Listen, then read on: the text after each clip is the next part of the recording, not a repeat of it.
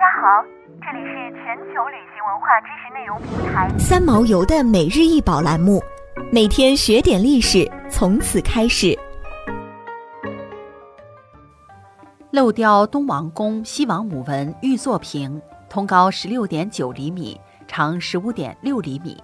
一九六九年出土自河北省定州市北陵头村东汉中山墓王刘畅墓。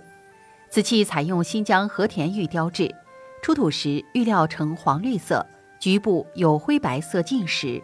整器以四块透雕玉片拼成，中间上下两层玉片的两端榫部插入两侧支架的孔隙之中，支架为两连壁形，圆壁内各透雕一龙，缠绕于正中的长方形榫孔旁。上层玉屏片中央端坐一人，双手俯卧，双肩生翼。盘膝高坐，人物下方及左右各有一鸟，下侧并有两相对羽人及麒麟、鹿、熊等。下层作屏正中也雕有一人形象，姿势与上屏人物相似。四周透雕羽人、龟蛇、熊等。经过考古专家们的研究与讨论，认为上层玉屏展示的人物形象为西王母，下层玉屏展示的人物则是东王公。据考究。屏风制池是在西汉时期出现，玉屏风和座屏也常见于记载。此器为迄今所见最早，且为汉代玉器中唯一一件玉座屏，其上所示的纹饰为迄今所见物种最多，且是有东王公和西王母像者。这在玉器发展史上可谓具有划时代的意义。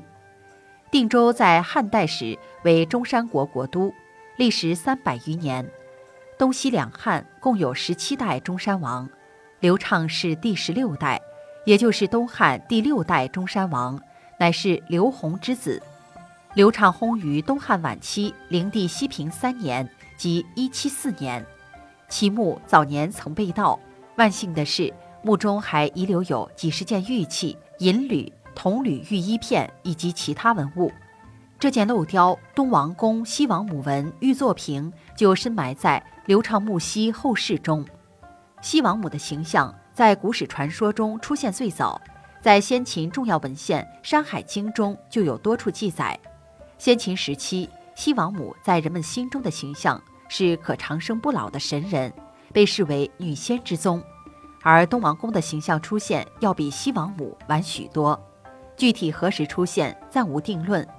目前学界认为，东王公的出现可早到东汉中期。并以东汉晚期到魏晋最为流行。东王公在古人眼中被视为是南仙之主。西王母和东王公的故事在汉代广为流传，汉代人对西王母的崇拜观念非常普及。这种以西王母、东王公为主体题材故事的玉作品的出现并非偶然。